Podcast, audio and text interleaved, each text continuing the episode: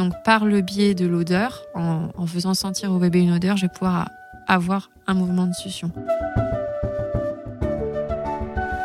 les dents, la forme du palais, tout ce qui est à l'intérieur de la bouche. On va aussi regarder euh, le visage, comment il est équilibré, comment est la mandibule. Et puis on va regarder la posture globale aussi, parce que bah, forcément, on va faire du lien entre le positionnement de langue et la posture globale. Mais pourtant, c'est tellement important. Ce que, euh, ce que la main ne peut pas toucher, la bouche ne pourra pas le manger. Donc, on va essayer de les laisser explorer avec les mains le plus possible. Bonjour, soyez les bienvenus sur Toucher du doigt la santé, le podcast autour des soins, du bien-être et de la santé. Je m'appelle Antoine Lacouturière, ancien sportif de haut niveau. J'exerce aujourd'hui l'ostéopathie et la sophrologie depuis 10 ans maintenant. À travers la rencontre d'invités passionnés par leur métier, je vous propose d'explorer ensemble le fonctionnement du corps humain et des nombreuses manières d'en prendre soin. Aujourd'hui, nous rencontrons Clémentine Courrèges, orthophoniste qui exerce ce métier à la fois au sein de l'hôpital mère-enfant et dans son cabinet en libéral. Nous verrons que l'orthophonie peut commencer dès les premiers jours de vie. Et oui Après un moment de présentation, puis de définition, nous discuterons des liens existants entre la bouche et le reste du corps, de l'importance du placement de la langue et de la respiration dans la croissance du visage, des outils utilisés, notamment des cinq sens, et de notre intérêt commun pour la prévention qui est trop souvent mise de côté. Enfin, nous profiterons des conseils de Clémentine, conseils applicables dans nos quotidiens, avec les enfants particulièrement, mais pas uniquement. Je profite de l'introduction de ce troisième épisode pour vous présenter une démarche qui m'a beaucoup plu, bien avant le lancement du podcast il y a quelques mois. C'est une démarche de prévention, d'éducation et d'embellissement d'espace, engagée dans le fait de participer à faire évoluer les consciences autour de la santé Clémentine et son compagnon ont créé des affiches magnifiques et pleines de sens. Je vous invite à aller faire un tour sur leur site internet Mon Visuel Ortho et à les retrouver sur les réseaux. Vous bénéficierez d'une réduction exclusive de 20% sur l'ensemble du site jusqu'au 1er juin 2024 en tant qu'auditeur auditrice avec le code podcast en majuscule. Quant à nous, je vous donne rendez-vous sur Instagram, toucher du doigt la santé, pour partager les coulisses de l'épisode et poursuivre les échanges. Belle écoute Bonjour Clémentine. Bonjour Antoine. Merci de m'accueillir aujourd'hui dans ton cabinet. Avec plaisir. Pour celles et ceux qui ne te connaissent pas encore, est-ce que tu veux bien euh, faire une présentation de toi en quelques mots? Mhm. Donc je m'appelle Clémentine Courrèges, je suis orthophoniste avec un exercice mixte, c'est-à-dire une partie en libéral et une partie en salariat, le tout sur la Haute-Vienne. D'accord. Tu peux nous en dire un petit peu plus Mixte pour ceux qui ne connaissent pas vraiment? Donc mixte, c'est euh, du coup deux types, enfin plusieurs types d'exercices. Donc là, il y a une partie qui est sur euh, l'hôpital de la mère et de l'enfant à Limoges, sur les services de pédiatrie. Donc principalement euh, la néonatologie, la réanimation néonatale, la pédiatrie générale et également quelques interventions dans le service de maternité. Ça, c'est pour la partie euh, hospitalière.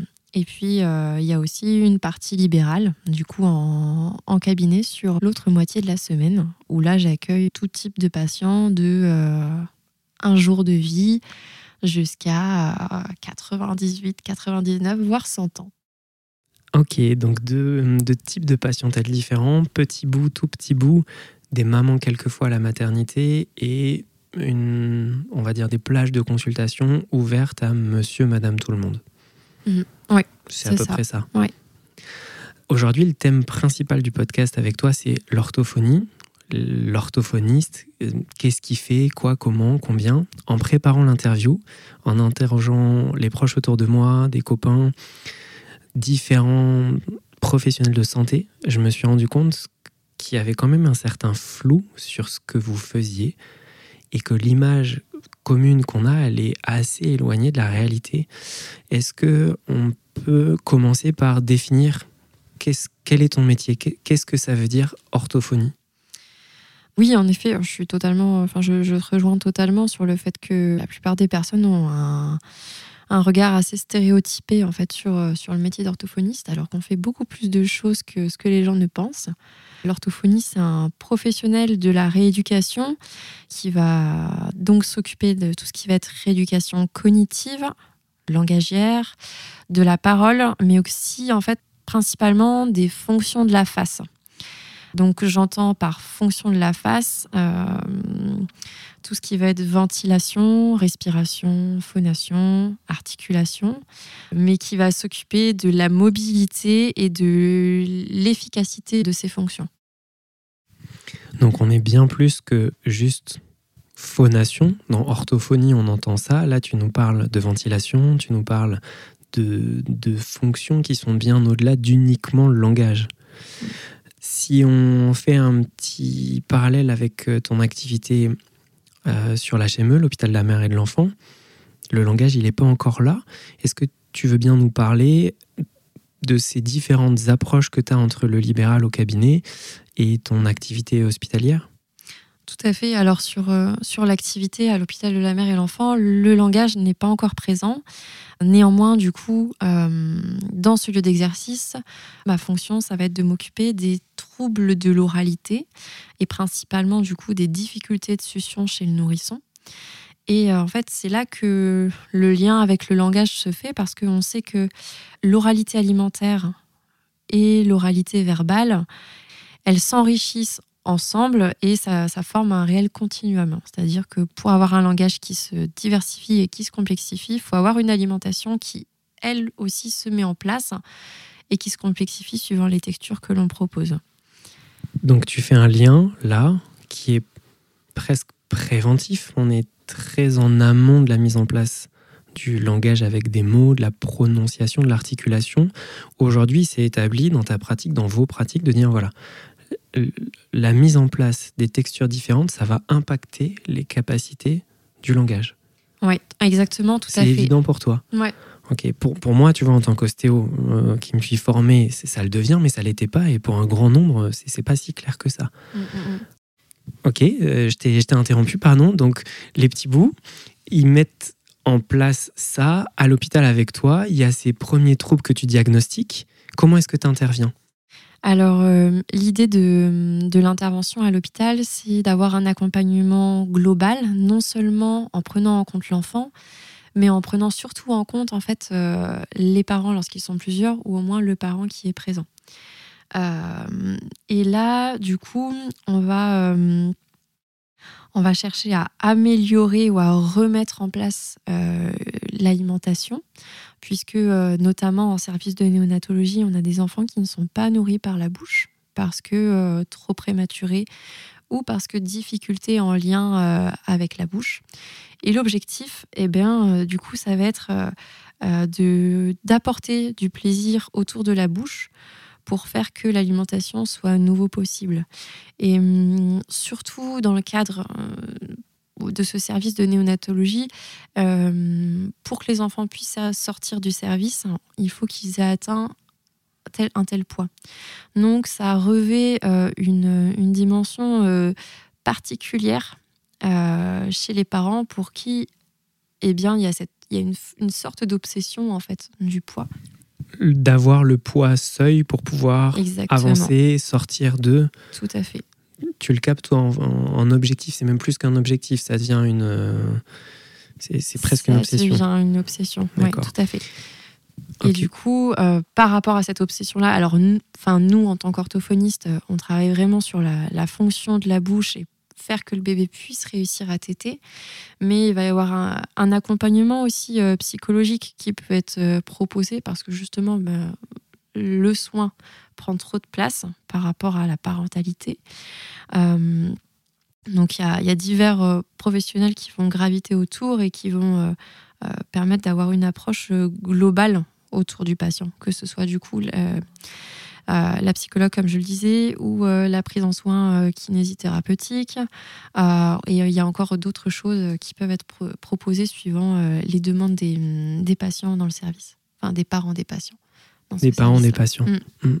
Je reviens sur un des fils rouges du podcast, le travail pluridisciplinaire. Depuis le départ, sur les épisodes, j'ai- à cœur de, de mettre le travail d'équipe au centre. Là, c'est un petit peu ce qu'on commence à aborder. On entend la notion psy, prise en charge pour les parents, dans des moments où, où les seuils, le poids devient une obsession, dans l'accompagnement aussi, parce qu'en néonat, j'imagine que c'est aussi des moments qui sont avec une certaine difficulté de gestion des émotions et d'imprévus, ou de prévus mais de délicats. Euh, Est-ce que tu peux nous aider à bien définir les, limites, entre guillemets, de la, prise en soin? On a entendu les liens que tu arrivais à faire avec ta conscience de professionnel sur l'importance du mélange des textures, pour la suite plus tard. On parlera un petit peu de la partie cabinet après parce que c'est différent, mais tant qu'on est dans la partie hospitalière, cette prise en charge d'équipe, pédiatre, euh, kiné, orthophoniste, l'objectif, c'est prendre du poids. Peut-être que tu peux nous raconter euh, une anecdote d'ailleurs, il me semble, euh, sur le pourquoi est-ce que tu arrives ici? Est-ce que tu veux bien nous partager ça? Pourquoi j'arrive ici C'est-à-dire? Comment est-ce que tu as fait pour arriver dans le service? Alors, euh, à la base, moi, j'ai été en- embauchée sur un, un autre service qui est un service, de- un service en soins intensifs euh, en neurologie. Donc, euh, le premier service dans lequel les patients arrivent quand euh, ils ont fait un AVC. Et euh, au cours de cette année d'exercice, en fait, j'ai été amenée à descendre plusieurs fois sur l'hôpital de la mère et de l'enfant pour intervenir dans le cadre notamment d'une petite patiente qui avait perdu beaucoup de poids et qui était hospitalisée. Il y avait notamment une menace de pose de sonde nasogastrique puisque la petite ne prenait pas de poids. Et, et en fait, l'intervention orthophonique qui a été menée a permis à la petite de reprendre du poids. Et euh, c'est notamment après cette intervention-là que euh, un poste a été ouvert et euh, un poste d'orthophoniste a été ouvert au sein de l'hôpital et pour lequel j'ai postulé et, et j'ai été prise. Et du coup, j'ai pu changer de service et, et maintenant je suis toute seule comme orthophoniste dans l'hôpital mère-enfant, ce qui est bien trop peu euh, pour euh, pouvoir subvenir aux besoins de tous les patients. Donc on espère qu'il y ait des postes qui s'ouvrent euh, dans le futur. Et il y a d'autres euh, collègues à toi euh, qu'on salue au passage qui sont euh, très intéressés par le sujet et très performantes aussi. Puis ça permet de faire évoluer les choses Mm, mm, mm. dans, dans la prise en soin pluridisciplinaire, chacun avec ses compétences. En tout cas, cette anecdote, je trouve qu'elle permet d'illustrer le fait qu'il y a un intérêt sur la fonction, c'est-à-dire le, le fait de réussir à faire prendre du poids. Toi, tu as un rôle. Et dans, dans ce rôle-là, c'était intéressant pour moi aujourd'hui d'en parler parce que de commencer aussitôt, naïvement, je pensais pas que c'était de l'orthophonie. Pour moi, il y avait Mm. cette image, comme beaucoup d'auditeurs, auditrices, de on est sur un secteur euh, de développement ou de problème du langage. Euh, donc ça, c'est la partie hospitalière. Est-ce que tu veux rajouter des choses euh, qui te tiennent à cœur par rapport à cette pratique-là dans, dans le milieu de l'hôpital, ce rôle au sein d'une équipe, on l'a bien Il y a compris. vraiment ouais, ce qui différencie euh, notamment le, le travail hospitalier avec le, le travail en exercice libéral, c'est que à, à l'hôpital, on a vraiment un exercice coordonné avec les différents professionnels. hein. On cherche à faire euh, du lien. Euh, et c'est ce qui, je pense, permet de faire avancer si vite certains patients. Parce que justement, on a tous le même objectif avec différents moyens euh, d'y arriver. Et par, un, par le projet, par la co-construction du projet, euh, ça nous permet d'aboutir à des objectifs euh, qui vont être atteignables dans des délais relativement abordables. Ou tout du moins, ça va nous permettre de, de- de- prendre la situation dans la globalité, sans oublier une partie en fait. Et ça, euh, ça c'est quelque chose qui est extrêmement riche et c'est notamment pour cela que moi je me verrais pas euh, avoir un exercice 100% libéral. Ça te va bien à toi, ça, ce, ce travail euh, Tout à fait. hybride un petit peu. Mm, mm, mm. D'accord. Indispensable. Pour faire la transition avec le, le- ton activité libérale, est-ce que tu peux nous faire une, une semaine type? Qu'on puisse se rendre compte un petit peu, s'imaginer euh, dans ton quotidien euh, d'orthophoniste euh, qui rentre, qui ouvre son cabinet après avoir fait les staffs médicaux, après avoir vu les prises de sang, après avoir suivi les poids, après avoir été dans ce milieu-là très particulier de l'hôpital. T'arrives, le cabinet chez toi, semaine type, journée type Comment ça se passe pour toi, Clémentine? Eh bien, c'est totalement différent parce que pour le coup, la journée en libéral, elle est très rythmée par les horaires, euh, puisqu'on est sur des, séances qui durent entre 30 et 45 minutes. Euh, donc, c'est quelque chose de très structuré et en fait, euh, bah, d'une demi-heure à la suivante, on peut passer d'un enfant qui va courir absolument partout, qu'on va avoir difficile à cadrer au bureau, à une, petite dame de 80 ans avec une pathologie neurodégénérative, pour ensuite euh, enchaîner chez euh, un petit garçon de 5 ans avec un trouble du langage oral sévère euh, qui va avoir du mal à organiser les mots au sein de sa phrase. Pour passer après, par exemple, à un adolescent de 12-13 ans qui vient typiquement pour une rééducation orofaciale myofonctionnelle dans le cadre d'un appareillage dentaire où la demande va être mais la langue se positionne pas correctement. Euh, et puis après, il y aura quand même des suivis en alimentation, que ce soit des bébés dans le cadre de difficultés de succion ou alors vraiment dans le cadre de troubles de l'oralité sur de l'alimentation solide. Euh, on va avoir aussi quelques prises en soins vraiment neurologiques avec des suivis post-AVC ou post-traumatisme crânien. Et puis, euh, et puis voilà, en fait, les journées sont extrêmement euh, diversifiées, très riches. Alors, euh, l'orthophonie, enfin, le, champ de compétences est extrêmement varié. c'est parfois pas possible de recevoir absolument tous les patients parce que, pas parce qu'on ne le souhaite pas, mais parce qu'on est juste suffisamment pas assez formé et qu'à côté, il y a un collègue qui est mieux formé. Alors plusieurs choses Clémentine. La première c'est waouh. Après ta semaine type, ta journée type, on se rend compte de la, de la quantité de, de motifs différents de consultation, de tranches d'âge différentes. Et aussi, euh, donc waouh. Et merci pour euh, le côté humilité de tu maîtrises pas tout et il y a des... Il y a des collègues à toi qui ont des spécificités. Je crois que ça, ça fait partie euh, du bon sens euh, de tous les soignants, de dire qu'on a des champs de compétences, des champs d'action et qu'on n'est pas au top du top sur tous les sujets. Mm, mm, mm. Est-ce que euh, est-ce qu'on peut le, dire comme ça qu'une des spécificités que tu as toi poussée, c'est la partie nouveau-né par rapport à d'autres qui sont sur d'autres secteurs Est-ce qu'on est peut le résumer comme ça? Oui, tout à fait. Euh, c'est une des particularités euh, que j'ai par rapport à d'autres orthophonistes. Euh, le, la prise en soin des, nourrissons, elle est relativement récente pour les orthophonistes. En fait, ça pourrait se faire depuis des années, mais ça ne se fait que depuis très peu de temps et on est encore très peu formé à, prendre en charge euh, les bébés, bien que on soit formé euh, à prendre en charge les fonctions euh, de la bouche, les fonctions de la langue, eh bien en fait c'est très peu. Le, nouveau-né est assez est relativement peu abordé en fait lors des études, ce qui fait je pense que en sortant directement des études, bah, on se retrouve pas avec un bagage suffisant que pour pouvoir se dire bah, tiens je vais recevoir des bébés et et je, me sens capable de le faire. C'est un des points communs avec l'ostéopathie. Quand je t'entends parler de ça, il y a la partie théorique euh, pendant les études. Et concrètement parlant, le fait de matériellement recevoir des bébés, des nourrissons, des parents sur des tranches d'études, c'est délicat et on, a besoin de ces formations complémentaires après. Euh, en tout cas, ça vient éclaircir pour moi le fait que vous êtes aussi efficace très tôt, là où il y a quelques années, on est plusieurs à même pas penser à vous dans ces moments-là. Je reviens sur ta partie euh, libérale. Si je synthétise un peu, tu vois, j'ai envie d'avoir une définition de l'orthophonie globale en dehors de la spécificité hospitalière.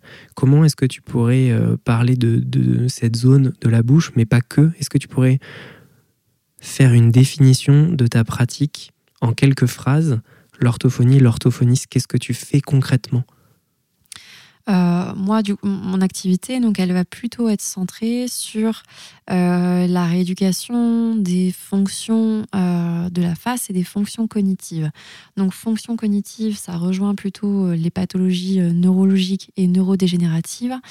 Et par contre, lorsqu'on parle des fonctions de la face et notamment des fonctions orofaciales myofonctionnelles, là, on va plutôt être dans la restauration d'une ventilation nasale chez les respirateurs oraux. Euh, tout ce qui va être aussi le travail de positionnement lingual, donc acquérir une bonne position de langue au repos, ça c'est en lien avec la ventilation. Ça va être aussi ce qui va être mastication, euh, articulation, phonation. Euh, parce que tous ces différents pôles en fait interagissent entre eux. Et à partir du moment où il y en a un qui est déséquilibré, ça va venir impacter non seulement euh, les autres fonctions, mais aussi la forme des organes. C'est-à-dire que, euh, et là je fais plus long que ce que tu m'as dit. Mais c'est important, précise-nous la forme des organes. C'est-à-dire que la fonction, tu fais un lien entre la fonction et la forme. Ça, ça... Ouais, parce on, on t'écoute attentivement. On dit, on, dit, on dit beaucoup que l'organe crée la fonction, mais en soi, la la fonction, elle va créer la forme. Euh, parce que normalement, la, position physiologique de la langue, elle est au palais. D'accord? C'est cette bonne position de la langue au palais qui permet au palais d'avoir la forme qu'il a, c'est-à-dire un palais relativement plat et assez élargi.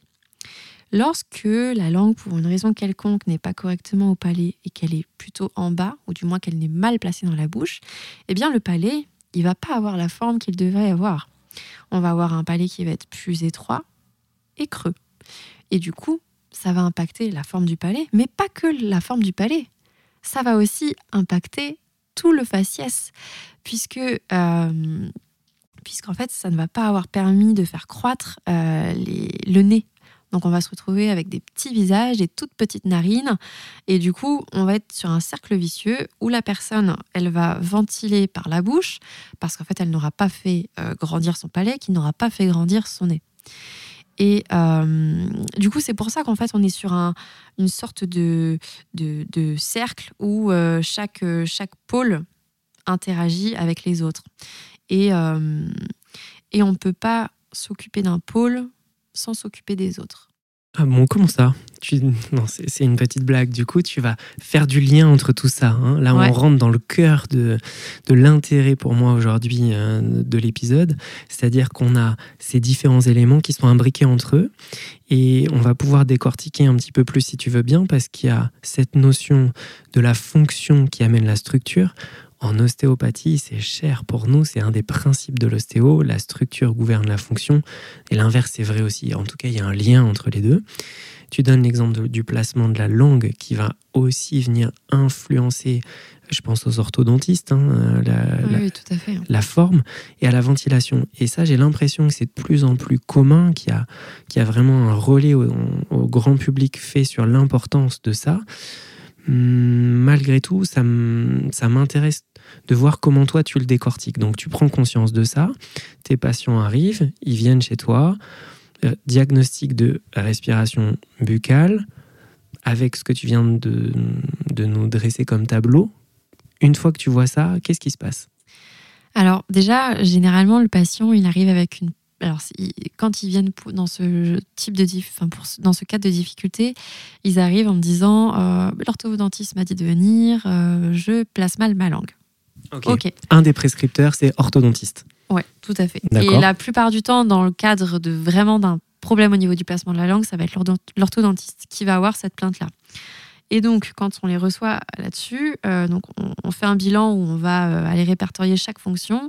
Et souvent, ils vont nous demander mais, mais pourquoi tu me fais manger? Pourquoi je suis en train de manger une madeleine? Tu les fais manger. Exactement. Génial. Je les fais manger. ouais, tout à fait. J'ai besoin de voir comment la langue se positionne quand ils mastiquent et surtout où ils en sont en fait dans leur étape de mastication.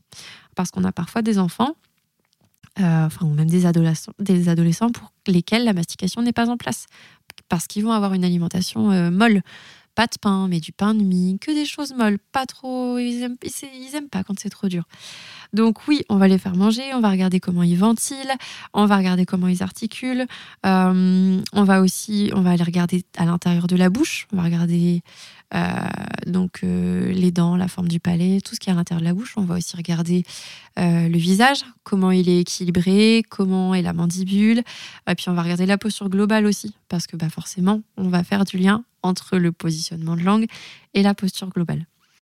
Euh, à la fin du bilan, on, résume, moi je résume rapidement aux parents voilà tout ce que j'ai observé en essayant de commencer à expliquer les liens. Parce que au plus tôt on explique les liens et au plus tôt le patient prend euh, conscience de euh, ah ben en fait il n'y a pas que ma langue, il y a aussi d'autres choses à travailler, et eh ben c'est déjà euh, du temps de gagner pour la suite de la rééducation et ça va permettre de nourrir la motivation du patient. Cette prise de conscience là. Oui. Fait. Pour moi, elle est indispensable à ma façon de travailler, c'est-à-dire que je passe beaucoup de temps à expliquer euh, ce qui se passe dans la bouche du patient et comment ça devrait se passer pour apporter de l'amélioration. Tu veux dire, si je reformule pour être sûr de bien comprendre, que au moins au départ, dans la partie bilan, il y a une partie importante du temps que tu investis pour informer de l'état actuel? Bilan, j'observe que par rapport à la fonction physiologique de base, la respiration, tu leur expliques. Et ça, c'est presque le début du traitement finalement, qui, comprennent ça. Exactement, c'est le début du traitement parce que après j'enchaîne euh, très rapidement sur euh, une grosse phase de, où on va travailler la proprioception, où je vais demander aux patients euh, de prendre conscience, enfin d'avoir conscience de comment sont ses structures, comment est sa bouche, comment est sa langue. Est-ce que quand il est euh, debout, sa langue est au même endroit que quand si je le couche ou si je le mets euh, sur un ou l'autre côté. Euh, est-ce qu'on peut respirer par le nez? Est-ce qu'on peut respirer par la bouche? Et comment tu te sens? Et comment tu es le plus confortable? Tu, les interroges à ce moment-là tu les impliques. Questions. Ok. Tout à fait. L'objectif, c'est qu'ils arrivent à sentir ce qui se passe dans leur corps pour pouvoir après agir dessus. Mais en fait, ils vont déjà commencer à le faire parce que comme il y aura eu ce travail au préalable d'information, ils vont déjà commencer à modifier euh, certains euh, schémas moteurs. Je trouve ça riche d'entendre ça. C'est important et ça fait du bien entendre le fait de dire que une partie du traitement, c'est dans l'implication du patient et pas juste dire faites-moi ces recettes de cuisine et vous allez aller mieux, mais c'est dans la proposition de l'impliquer dans le traitement en disant qu'est-ce que votre corps y sent, vers où est-ce qu'on peut aller? Ça, fait écho avec d'autres disciplines, bien sûr, mais... Euh, l'implication et la motivation, euh, elles, sont, euh, elles sont indispensables. J'étais d'ailleurs en formation il y a un mois avec Jérémy Perrichon sur le partenariat parental, et lui, il insistait pour nous dire que les, les, rééducations, elles ne devraient pas s'étalonner sur plus de... pas s'étalonner, mais elles ne devraient pas intervenir sur plus de six mois. Ok. Parce qu'il il y a des études scientifiques qui montre que la motivation, elle dure à peu près six mois. Qu'au-delà de six mois, on a une baisse de motivation et que du coup, si on a cette baisse de motivation, eh ben, on a une baisse des résultats. Derrière. On est moins efficace. Exactement. Hmm. Donc, euh, c'est vrai que c'est vrai que dans la tête des gens aussi, les orthophonistes font des suivis qui sont euh, hyper euh, longs Déjà, le suivi commence, euh, si on commence avec le temps d'attente moyen des orthophonistes, ça commence longtemps avant, non? Oui, tout à fait. ok, petite blague mise à part, quand tu rentres de formation sur ce créneau des six mois, ça permet de dire focus sur. On laisse pas traîner longtemps, longtemps, on est on attentionné, on implique les patients et il y a cette notion de, de, de fenêtre, de cible. Ouais, tout à fait. Et du coup, cette fenêtre cible, elle nous pousse euh, en tant que professionnel à devoir proposer des objectifs thérapeutiques qui soient euh, le plus écologiques et le plus proche euh, et, le plus proche possible des demandes du patient. Donc, on va vraiment passer beaucoup de temps à définir ensemble les objectifs. Est-ce que tu veux bien nous donner des exemples pour, pour, pour le quotidien, des objectifs de que tu te fixes avec des patients, par exemple, tu vois, je pense à plein de cas différents, des, petits bouts qui ont des, difficultés d'apprentissage, euh, que ça soit de la lecture, que ça soit de la prononciation, des personnes qui viennent post-chirurgie. Est-ce que, tu peux nous donner quelques exemples pour illustrer ces propos? Par exemple, je prends un cas euh, qui est euh, quelque chose de très classique qu'on voit très fréquemment dans le cabinet. Ça va être un enfant qui va arriver à 4 ans, 4 ans et demi, voire 5 ans. Et le parent va nous dire, mais je ne le comprends pas en fait. Je viens parce que mon enfant est inintelligible, j'ai du mal à le comprendre. Donc, ce qu'on va faire, c'est qu'on va faire notre bilan. En parallèle, je vais demander aux parents de répondre à des questionnaires euh, d'impact, euh, d'impact fonctionnel des difficultés. Et on va, on va comparer entre ce que, le, ce que le parent, la perception du parent du coup, et moi, ma perception vraiment normée et scorée. Et par exemple, si l'objectif principal, ça va être d'améliorer l'intelligibilité, donc ça sera un objectif global. Et eh bien en sous-objectif, ça va être par exemple euh, pouvoir euh, produire des phrases sujet, verbe, objet correctement. Pouvoir produire le son à chaque fois qu'il apparaît en début de mot. Euh, pouvoir euh, articuler correctement, prononcer correctement des mots de deux syllabes euh, contenant des syllabes simples. Ok, donc là, c'est des objectifs qui sont, on dit smart, c'est mesurable, c'est objectivable, tu te laisses une durée de temps et ça permet aux parents d'avoir un objectif concret. Tout à fait. C'est-à-dire ça va pas être un peu mieux, ça va être, il va être capable de ça. C'est ça. Il y a un lien avec euh, l'éducation nationale, vous faites des relais avec euh, les instituteurs, parce que là, dans l'exemple que tu donnes, j'imagine que c'est le parent qui vient en lien avec l'école ou pas du tout? Pas toujours. Parfois oui, mais parfois non. Euh, alors on essaie de faire du lien avec l'éducation nationale, mais on reste des professionnels de la santé. Euh, donc euh, ce lien que l'on fait, il est soumis à l'autorisation euh, parentale afin de pouvoir lever le secret Bien médical. Sûr, avec le secret. Moi maintenant, ma nouvelle façon d'exercer, c'est que les objectifs qu'on a mis en place avec le patient, c'est le patient qui, qui les garde. C'est-à-dire que il a son petit classeur avec ses feuilles d'objectifs et il peut choisir de les partager directement avec l'enseignant, ce qui fait que la maîtresse ou le maître a accès Enfin, c'est ce qu'on fait en orthophonie.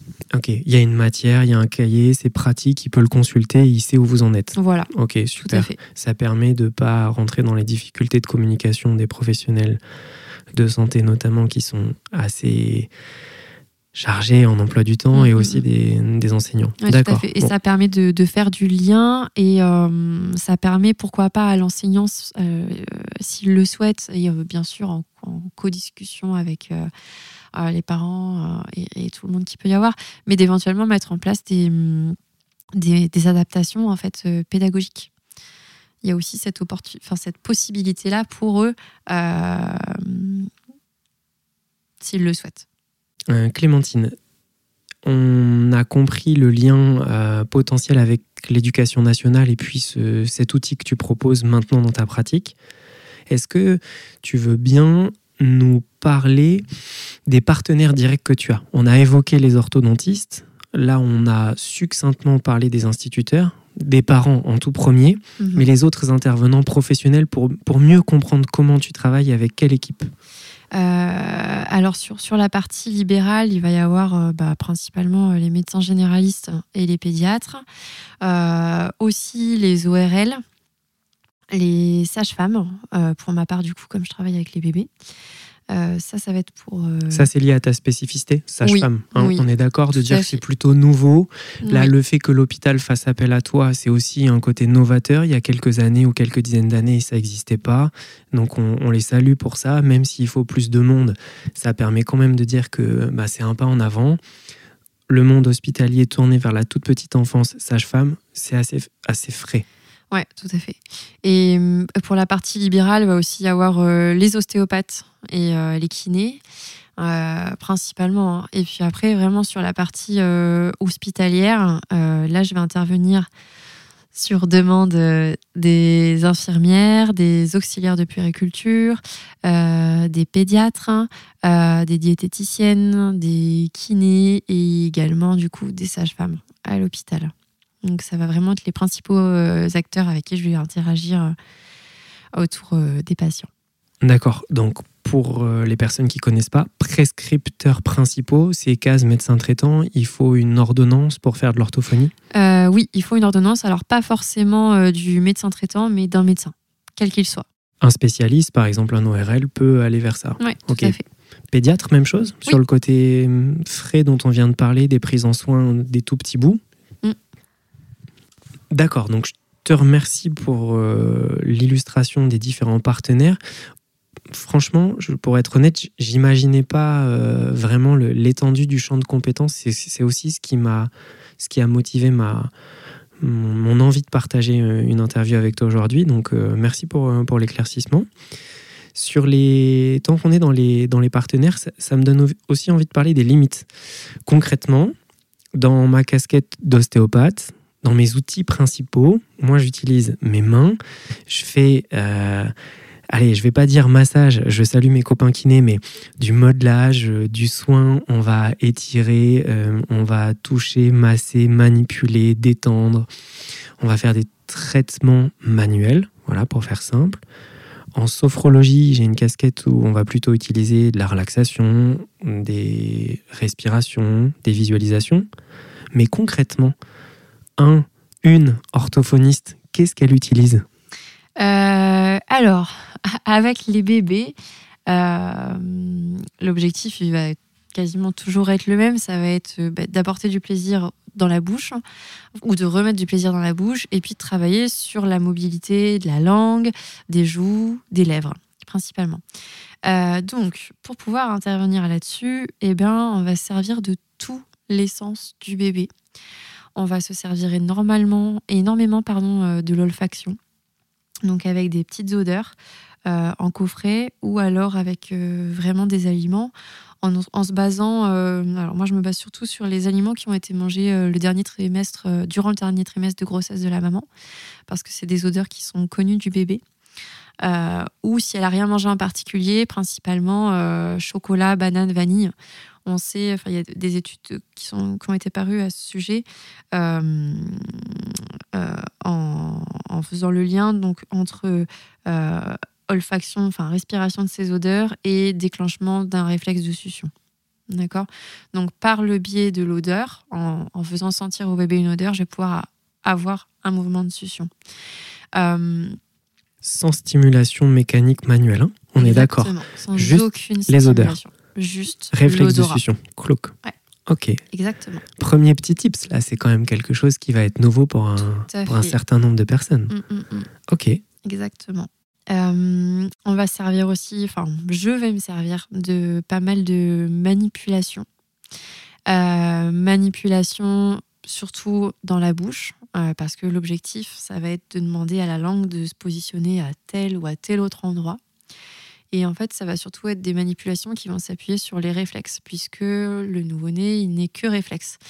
Et la succion, elle va se modifier en fonction des informations sensorielles que le nouveau-né va recevoir puisque une information sensorielle va déclencher une réponse motrice. De ce fait, pour entre guillemets modeler le schéma moteur dont j'ai besoin, je vais faire répéter à la langue, je vais donner à la langue toute une, euh, enfin plusieurs stimulations sensorielles qui vont créer le schéma moteur que je souhaite. Avec le résultat que tu cherches à obtenir. Ouais. Tu peux, est-ce que tu veux bien nous donner un, exemple pour, les, pour illustrer ça? Oui, par exemple, euh, par exemple, je pense à ces bébés pour lesquels on va dire qu'ils ont une succion inverse, c'est-à-dire que euh, on va avoir le biberon ou le sein ou la tétine qui va surtout euh, sortir de la bouche en fait, mais pas être aspirée. généralement, on est dans des cas où la langue, elle fonctionne un peu à l'inverse. Et du coup, eh ben, mon objectif, ça va être de remettre le mouvement à l'endroit. Donc d'abord de faire avancer la langue. Pour ça, par exemple, on va se servir du réflexe, euh, du réflexe de hooker et du réflexe de protrusion de langue. Donc en venant stimuler avec le doigt ou avec euh, un autre outil euh, la bouche du bébé, ce qui va induire une ouverture de bouche. Puis en venant euh, toucher la pointe de la langue, ça, ça va demander au bébé, par réflexe toujours, de sortir la langue. Donc là, on a ce mouvement vers l'avant. Et puis, euh, à ce moment-là, en offrant le doigt ou la tétine, on attend une aspiration. Parce qu'on sait que à partir du moment où on a cette stimulation sur la langue, vraiment sur la ligne médiane, on va induire du coup une rétraction de la langue avec une aspiration derrière. Voilà, pour l'exemple que je peux te donner. Et, euh, Merci. On va du coup servir euh, euh, du doigt, on va servir aussi de petits outils texturés pour offrir davantage de stimulation. on va servir bien entendu de l'aspect gustatif aussi en utilisant du lait. Les maternels ou lait industriel à température ambiante ou froid, suivant ce qu'on va chercher comme, comme réaction chez l'enfant. Donc là, on change de sens. On est sur sensorialité, mais on change de nerf crânien aussi. Ouais, là, on est sur quand même 4-5 nerfs sur les 12 paires crâniennes, langue, informations sensorielles différentes. Mm. D'accord Du chaud, du froid, des textures. La vibration aussi, parfois. Euh, quand on a des bébés euh, qui sont euh, très endormis ou alors dans le cadre de, de, de, pathologies euh, neurologique en fait dès la naissance pour ces bébés ou pour ces bébés qui vont être hypotoniques, on va parfois se servir de la vibration pour apporter encore plus de stimulation. et puis, on va aussi se servir de la, de la vue, parce que moi, je vais avoir besoin que le bébé il puisse, qu'il soit à l'aise au niveau de ses rotations de tête. Ça, c'est quelque chose qu'on teste. Là, on, on, imagine derrière le micro Clémentine qui fait bouger la tête. ok. C'est quelque chose, les rotations de tête, on va les tester. Alors, je les teste à mon niveau. Hein. Euh, je dis pas que je suis kiné ou ostéo, mais moi, ça m'intéresse juste de savoir si le bébé, il peut aller euh, à gauche et à droite de manière symétrique, parce que je sais que potentiellement, si on est sur une rotation asymétrique ou une limitation, et eh bien du coup, euh, tous les nerfs euh, qui passent derrière la base du crâne, vont être un peu comprimés. Donc, on risque d'avoir des complications au niveau de la succion. Et, euh, et pour, pour demander au bébé de tourner la tête, et eh ben, on va se servir euh, de petits outils visuels, des petites euh, cartes contrastées, des petits jouets à faire passer. voilà, encore sur, sur un autre sens. Et Ça rajoute un nouvel outil dans ta boîte à outils. Là, on est dans l'éducation, rééducation, mmh. un mélange des deux, j'ai l'impression, en t'écoutant. On a vu l'olfaction, on a vu euh, gustatif avec le froid, le chaud, le lait, euh, les autres euh, goûts, textures. Et là, on rajoute le visuel. Mm. Peut-être du son aussi, j'imagine que tu les appelles. Sûr, Bien sûr, on les appelle. on les appelle pour qu'ils se tournent du côté de la stimulation. Et surtout, on intervient, enfin moi j'interviens avec un, bébé comme j'interviens avec un plus grand. C'est-à-dire que dès le moment où je rentre dans la chambre, eh je parle au bébé et je lui explique ce qu'on va faire.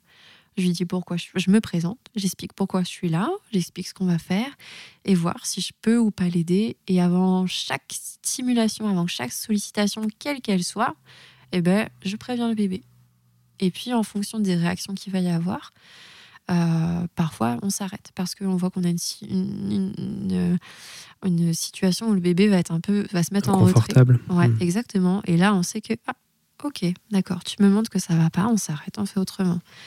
Donc oui, la voix, elle va être là tout le temps, mais tout le temps, bien entendu. Pour une orthophoniste. Ouais, c'est vrai. Euh, ça me permet de mieux visualiser ton travail euh, sur l'utilisation de cette sensorialité, mm. sur aussi le fait qu'on ait un champ de compétences commun en tant qu'ostéo, euh, sur l'évaluation de la mobilité.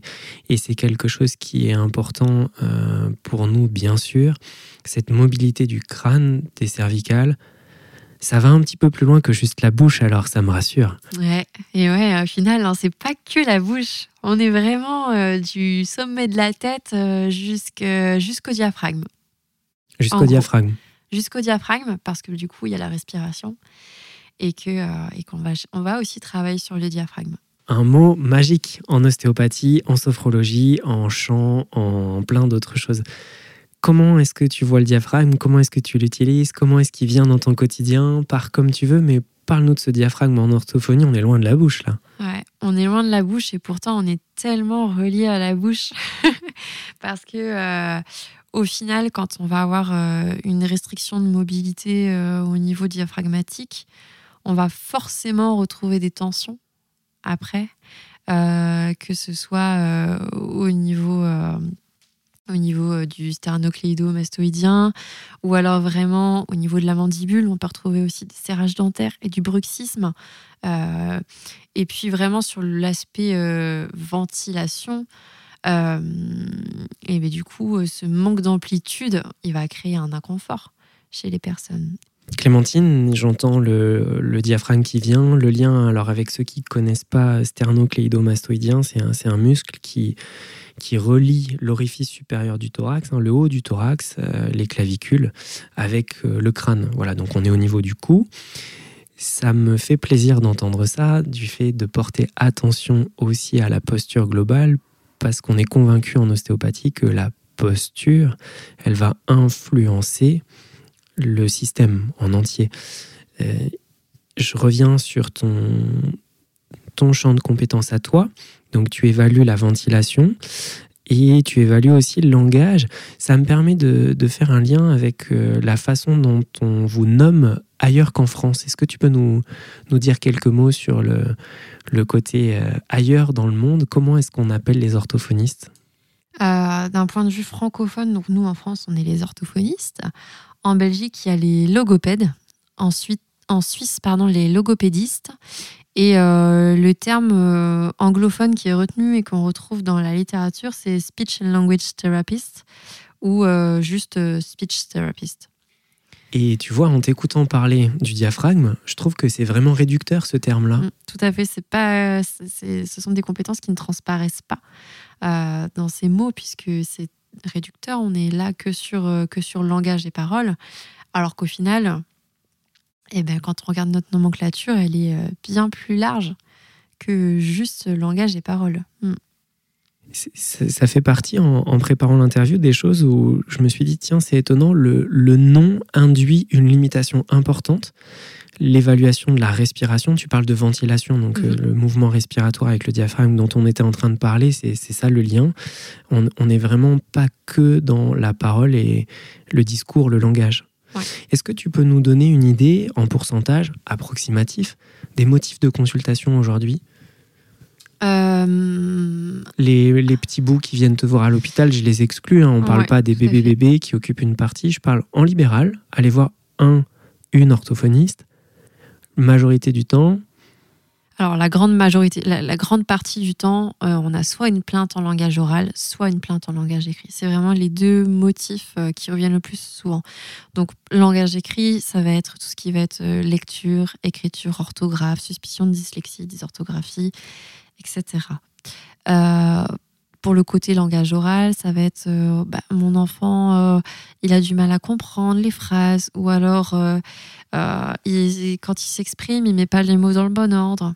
Euh, euh, bah, je, ne comprends rien en fait. Euh, il, me dit un mot, mais ça se dit pas du tout comme ça. C'est l'exemple que tu nous donnais tout à l'heure avec le fait d'avoir du mal à comprendre ce petit bout, cette petite loup de 4 mm. ans, 4 ans et demi, 5 ans, avec la difficulté de compréhension. Oui, tout à fait. Là, on est, sur les motifs principaux. Ouais, c'est les deux motifs qui reviennent le plus souvent. après, il y a aussi une grosse partie en handicap, donc que ce soit par exemple dans le cadre d'une trisomie, euh, ou d'un syndrome euh, quelconque. Euh, ça, c'est une grosse partie.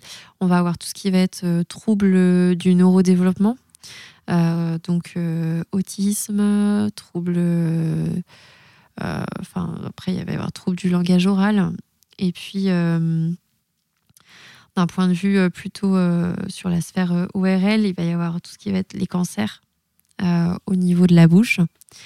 Euh, tout ce qui va être neuro. Là, après, on rentre sur des choses qui sont moins fréquentes. en, t'observant parler, on sent que tu cherches un peu plus. Ça mm. arrive, des chirurgies particulières, complexes, mais, c'est à la marge. Donc, finalement, le terme euh, anglo-saxon qui parle de, de, discours, de langage, il, il, correspond à la majorité des consultations. Ouais. Et il y a d'ailleurs des orthophonistes qui ne font que, euh, que langage oral, langage écrit. Et euh, d'ailleurs, quand on regarde euh, du côté des logopèdes, qui, enfin, pour qui en fait la formation est, est, parfois plus courte, enfin, elles peuvent décider de faire la formation en trois ans. la majeure partie du temps, elles ne font que langage oral, langage écrit. C'est un choix volontaire à ce moment-là, tu veux dire? Oui, exactement. D'accord, parce que ça correspond à la grande majorité. Oui, et puis parce qu'à mon avis, enfin, je, je, ne sais pas, mais elles ont peut-être pas eu, pas pu pousser plus loin en fait euh, durant les études. Mais c'est vrai que très souvent, euh, c'est très euh, structuré de cette manière-là.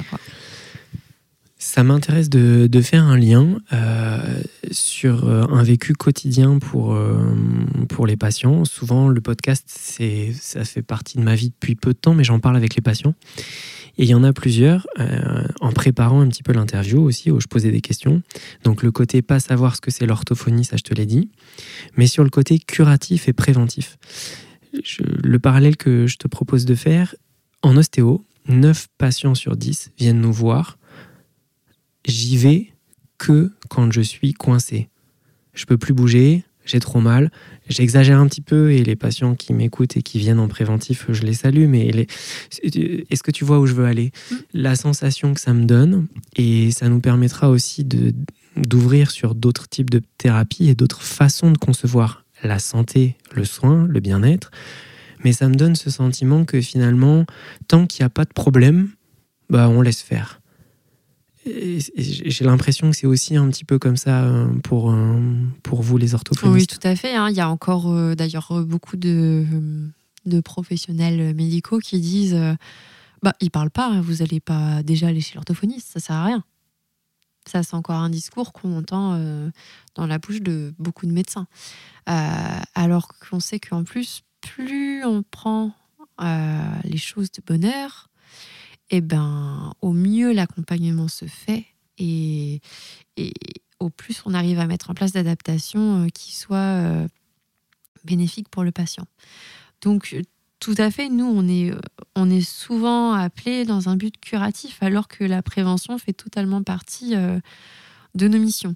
Donc, c'est vrai qu'on en fait parfois dans quelques cas, et je pense principalement au suivi, moi, que je fais en termes d'oralité alimentaire, où, euh, là, on fait de la prévention euh, vraiment sur ce que les parents peuvent mettre en place euh, pour éviter de créer, par exemple, des dystimulations orales, c'est-à-dire de créer un sentiment un peu négatif autour de la bouche. Voilà, des choses qu'on peut essayer de, par exemple, c'est typiquement ce qu'on va, moi quand je vais demander aux parents quand ils ont introduit la cuillère, eh bien de retirer la cuillère toute droite de la bouche du bébé d'aller éviter de racler la cuillère, comme on a tous tendance à le faire, sur la gencive du bébé.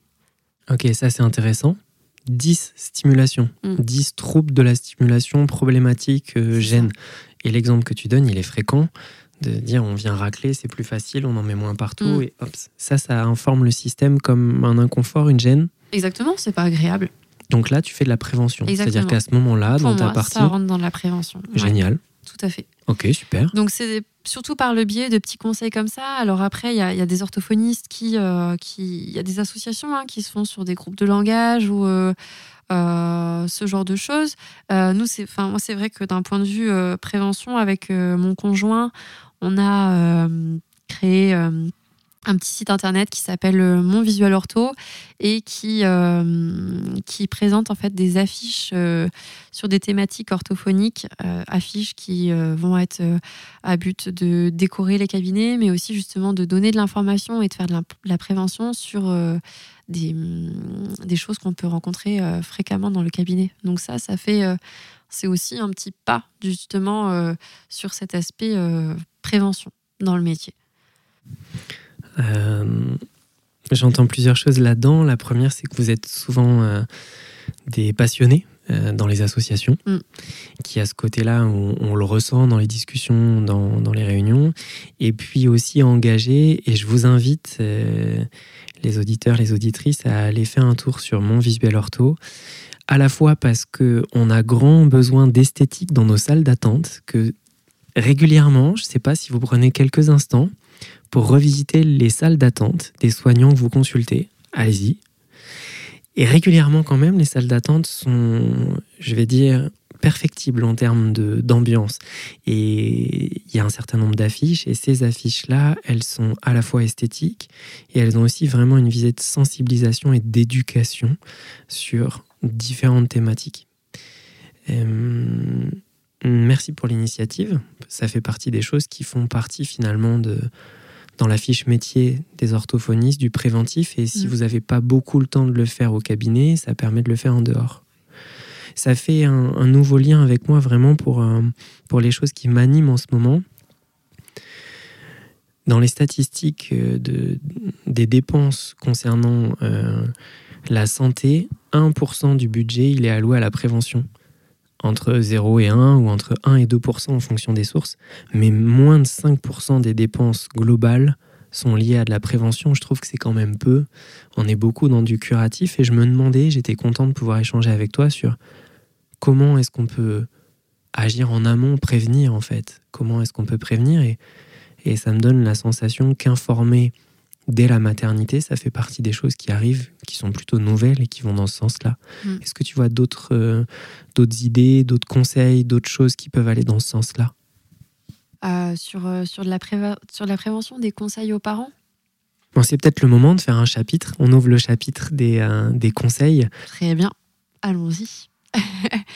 eh bien, dans les conseils préventifs ou curatifs que je peux donner, euh, c'est de porter attention à l'installation lors de l'alimentation, que ce soit l'installation du bébé ou l'installation de l'enfant qui est déjà euh, euh, passé à une alimentation solide.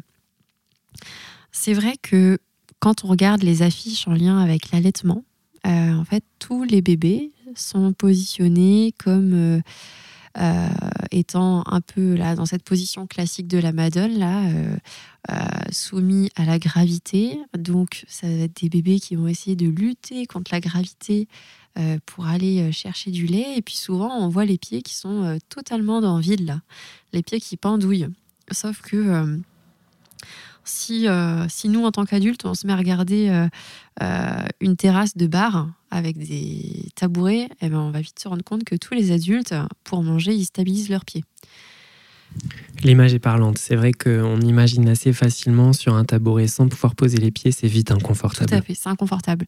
Et, cette, et ce, ce- ce non-maintien des pieds, il va être inconfortable aussi pour le nouveau-né euh, et aussi et encore plus pour le petit enfant là qui est au moment de la découverte alimentaire, l'exploration alimentaire, euh, puisqu'il va avoir euh, ben, 15 000 autres choses à gérer que de devoir en plus gérer son équilibre lorsqu'il mange. Donc vraiment, un des premiers conseils de base qu'on va donner, c'est stabiliser les pieds. Permettre une structure qui permet d'avoir les pieds posés. Un tout petit bout Tout à l'été, on vient mettre un support, une main. Un petit bout un peu plus grand sur une chaise. On trouve une solution pour qu'il y ait un plateau, qui ait quelque chose qui lui permette d'avoir une assise. Exactement. Et ça va lui permettre de gérer beaucoup plus facilement euh, la mobilité de, de ses bras et euh, du coup le, le fait d'apporter correctement la nourriture à la bouche. C'est l'aider un peu plus dans son apprentissage. Euh, Premier conseil applicable facilement et qui va faire sens pour un certain nombre d'entre nous, j'en suis sûr. ouais, tout à fait. Et, et si on revient autour des... Enfin, j'ai pas fini tout à l'heure ce que je voulais dire.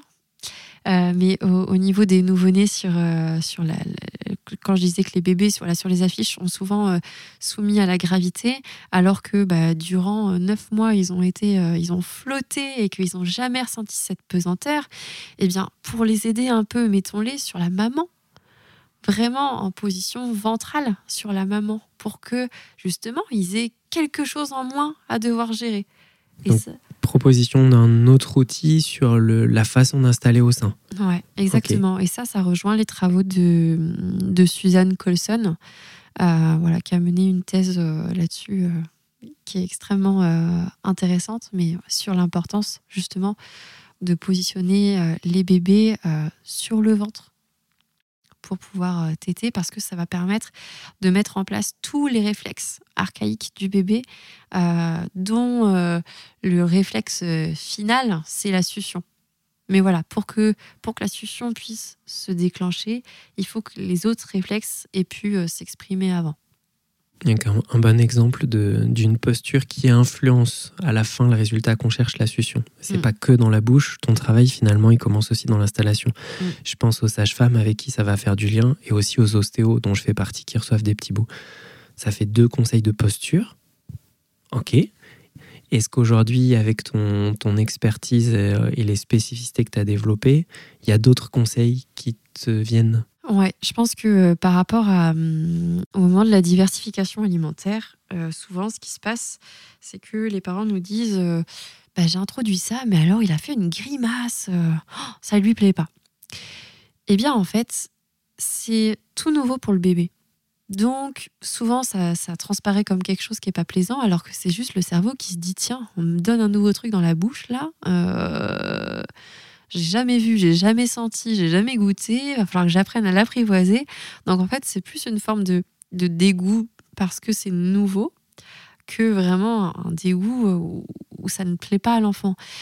Il faut, euh, il faut au moins une dizaine de présentations avant de savoir si on aime un aliment. Donc, lorsque l'enfant vous fait cette mimique là de ça me plaît pas, euh, reproposez derrière, offrez la possibilité à l'enfant de pouvoir justement euh, pouvoir l'aimer. Parce que ce qui est sûr, c'est que si vous ne le représentez pas, ça ne pourra pas changer. D'accord, on entend euh, la, répétition et puis cette espèce de dégoût qui est plus une surprise, étonnement que vraiment un dégoût viscéral de j'en veux pas, c'est pas pour moi. Mmh. Ouais, tout à fait. Et euh, Donc tu invites les parents à proposer plusieurs fois, en étant confortable, avec la cuillère qu'on place délicatement, qu'on retire droit, si c'est pas une diversification menée par l'enfant, mm. par exemple, ou qui a pas cette notion de, euh, de main directe, d'être attentif aux outils. Ça fait plusieurs conseils déjà là. Autre chose que tu as envie de rajouter? J'ai envie de dire que c'est l'adulte qui doit créer l'environnement propice à, euh, à l'expérience. C'est l'adulte qui doit créer l'environnement propice à l'expérience. Exactement. Ça veut dire que euh, du coup, c'est l'adulte qui va mettre les conditions pour que l'enfant puisse explorer. Si l'adulte, euh, il, est, il propose sa cuillère, là, mais qu'il faut surtout pas que l'enfant en mette partout, il faut surtout pas qu'il le touche, il faut surtout pas que ça tombe par terre, eh bien, en fait, ça va mettre une limite aux expérimentations possibles de l'enfant. Une limite et une contrainte aussi. Une limite et une contrainte, tout à fait. Alors, euh, on sait hein, que ça demande euh, beaucoup d'énergie quand ils sont tout petits, là, au moment de la diversification alimentaire, et qu'ils en mettent partout, et que c'est fatigant parce qu'il faut nettoyer et tout ça, qu'on n'aime pas que c'est sale. Tu veux dire nettoyer entre les doigts, sur la chaise, sur la nappe, sur le pantalon de papa, sur le chemisier de maman, par terre, sur les petits frères, sur les copains, partout, quoi. Exactement. Mais pourtant, c'est tellement important. Ce que, euh, ce que la main ne peut pas toucher, la bouche ne pourra pas le manger. Donc, on va essayer de les laisser explorer avec les mains le plus possible. Alors ça, ce que tu viens de dire, ça fait tilt pour moi. Ce que la main ne peut pas toucher, la bouche ne pourra pas l'explorer? Ouais, surtout quand ils sont petits. Hein. Alors après, quand ils sont plus grands, on est sur autre chose, mais ça, voilà, petit, c'est important. Quand, imagine, tu vas dans un pays, euh, je sais pas, tu vas en un pays où tu n'as jamais été, avec des des traditions euh, culinaires euh, bah, qui sont. Euh, les leurs différentes. Exactement. On te sert devant toi une assiette, je sais pas, avec des criquets ou un truc qui, déjà où visuellement c'est moyen. Bah, généralement, tu vas pas prendre le truc et le mettre directement dans ta bouche. Hein. Tu vas regarder l'assiette, peut-être tourner l'assiette pour voir à quoi ça ressemble de tous les côtés, peut-être prendre ta fourchette et puis aller essayer de le bouger, voir comment ça bouge. Exactement, parce qu'en en fait, en faisant ça, ça va te donner des informations sur la, sur la texture. Du coup, inconsciemment, ta langue, enfin ton, cerveau va dire à ta langue, pour gérer cette texture-là dans ta bouche, euh, la langue, elle va devoir faire tel ou tel mouvement. Tu vois Et puis, une fois que tu l'auras touché, tu vas peut-être le renifler un petit coup parce que. Euh, un autre sens. Exactement. Et puis, une fois que tu l'auras senti, peut-être que tu vas juste en prendre un tout petit morceau et le poser sur tes lèvres. Et puis, une fois que sur les lèvres, tu te dis, bon, c'est OK, tu vas peut-être le mettre sur ta langue, puis tu oseras peut-être le croquer. Alors peut-être que tu le cracheras, peut-être que tu l'avaleras. Mais il y a plein d'étapes comme ça. Et quand on est tout petit, vraiment sur les, moments de la diversification, laisser toucher l'enfant, ça va être euh, ultra important. Et ça va conditionner en fait. On entend bien ton invitation et le lien avec l'adulte qui crée l'environnement, dans un premier temps, l'environnement de permettre ça, et du lien avec la main et la langue. C'est étonnant de synchronicité, cette partie-là de l'interview qui était pas préparée sur le lien langue, main. C'est vrai ça. Euh, je suis abonné à une, revue qui s'appelle Cerveau et Psycho. Je ne sais mhm. pas si tu connais. Non. C'est une revue de, de vulgarisation scientifique. Euh, l'étude en question dont je vais vous parler, je crois que le titre de l'étude, c'est le lien entre la main et la langue, entre le développement de ce qui se passe dans la main et la motricité de la langue. Et je précise pour les plus anatomistes euh, et les plus scientifiques qu'on n'est pas sur l'homonculus de Penfield avec les connexions à proximité bouche main, puisqu'on n'est pas sur les mêmes espaces au niveau de l'air euh, et du cortex somatosensoriel. On est vraiment sur le développement du langage, les aires liées au langage et des connexions qu'on est en train de chercher dans les profondeurs du cerveau, lien, main, bouche. Je trouve ça génial. Ouais, et pour rebondir sur ce que tu dis, en fait, euh, moi, quand euh, j'explique, enfin, sur les quelques formations que j'ai pu donner, euh, justement, le lien main-bouche, c'est que hum, la bouche, elle possède exactement les mêmes récepteurs sensoriels que la main donc récepteurs euh, tactiles, thermiques, à la dépression, euh, à la forme. À l'étirement, à la vibration. Ouais, tout cela. Plus des récepteurs olfactifs et des récepteurs gustatifs. Ce qui en fait en fait une main encore plus euh, connectée, connectée sensoriellement. Donc un lieu ultra sensible. Là, pour le coup, je reviens sur l'homonculus de Penfield, le petit bonhomme avec la représentation des, différentes aires et la taille de la bouche et des lèvres. L'image qu'on peut peut-être donner aux auditeurs qui ne voient pas faire des gestes avec nos mains dans tous les sens, c'est un grain de sable. Imaginez un grain de sable dans le dos, un grain de sable sur le ventre, ou alors un grain de sable dans la bouche. Juste un grain dans la bouche ou un grain sur une main le niveau de, discrimination et de précision. Ça, rejoint un petit peu ce que tu veux dire, j'ai l'impression. Oui, totalement. Et, c'est pour ça qu'en en rééducation, donc euh, ça, ça, rejoint ce que je t'ai expliqué tout à l'heure en rééducation avec les plus grands, là, quand on va travailler sur la proprioception. Euh, on en a notamment euh, parlé tous les deux et je t'avais fait tester pour, pour exercer la proprioception linguale. J'avais notamment, par exemple, travaillé avec des pattes alphabet. Et l'objectif, ça va être de retrouver quelle patte alphabet j'ai déposé sur la langue. Le tout avec les yeux euh, fermés, bien entendu.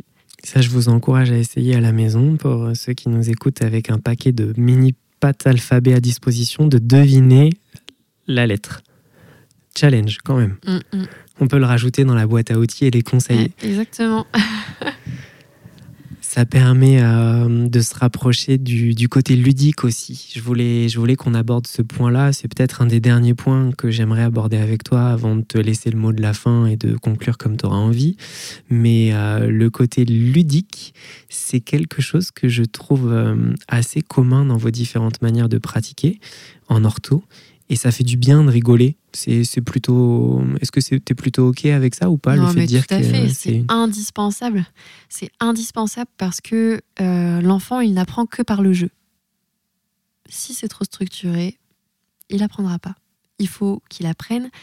Il faut euh, du coup créer des situations parce qu'en fait c'est ça qu'on fait. Hein. C'est qu'on crée des situations, on met en œuvre des situations euh, suivant les objectifs qu'on aura déterminés, hein, parce qu'on ne joue pas pour jouer. Derrière chaque jeu, il y a un objectif thérapeutique qui est bien précis. Euh, et du coup, en fait, sur cette base-là, on peut se servir d'absolument tous les jeux, puisque euh, une boîte de jeux, bah, ça, reste, euh, ça reste du matériel qu'on peut détourner, en fait, pour, pour plein de problématiques différentes. Donc oui, le cabinet ici, il n'est que que je, de tout petit euh, jusqu'à l'adulte. Ah, ça me fait plaisir. Nous aussi, on a le droit, les grands. Et ouais, bien entendu. C'est beaucoup plus amusant. Et ça rejoint les, publications euh, sur les, les, les, neurosciences et le côté euh, pédagogique que peuvent avoir certaines approches quand un être humain joue, il active différentes aires et on, on augmente les, les chances de mémorisation et, les, associations. Donc tu encourages les gens à jouer. Bien entendu. Dans le cadre du soin et peut-être pas que dans le cadre du soin pour l'apprentissage. Que dans le cadre du soin, pour l'apprentissage. Ça faisait partie des choses où je me, oui, ça fait partie des choses où, je m'interroge aujourd'hui sur euh, la place du jeu dans l'éducation, ou à la maternelle, euh, je, trouve qu'il y a vraiment ce côté développement sensoriel dont on parle, de l'utilisation des textures, des, des mains qui touchent différents objets, des dessins, du début des lettres, mais avec le côté contine, où on imbrique différents sens, où ils peuvent changer de place et de posture, et où en grandissant dans, dans la structure de l'enseignement, je trouve qu'on sollicite moins les autres sens pour rester positif. Et du coup, euh, comme ça perd en termes de ludisme, il y a des enfants que ça va perturber en fait et qui vont pas réussir à rentrer dans les apprentissages parce que euh, ben ça leur plaît pas, c'est pas plaisant. Et comme il n'y a pas cette sphère euh, émotionnelle qui s'active de ce qu'on fait ça me plaît, et eh ben il y, a moins d'intérêt et du coup ben c'est plus difficile au niveau des apprentissages. Hum, merci pour ça. Ça, ça, permet de, ça me permet en tout cas de, de répondre à un certain nombre de questions que j'avais en, venant te rencontrer aujourd'hui. Je repars enrichi euh, de l'orthophoniste euh, au sens ortho, euh, droit, juste, régulier, correct, mais qui fait bien d'autres choses que juste la phonation. Des tout petits bouts de un jour jusqu'au papy-mamie qu'on accompagne dans les différentes problématiques de vie.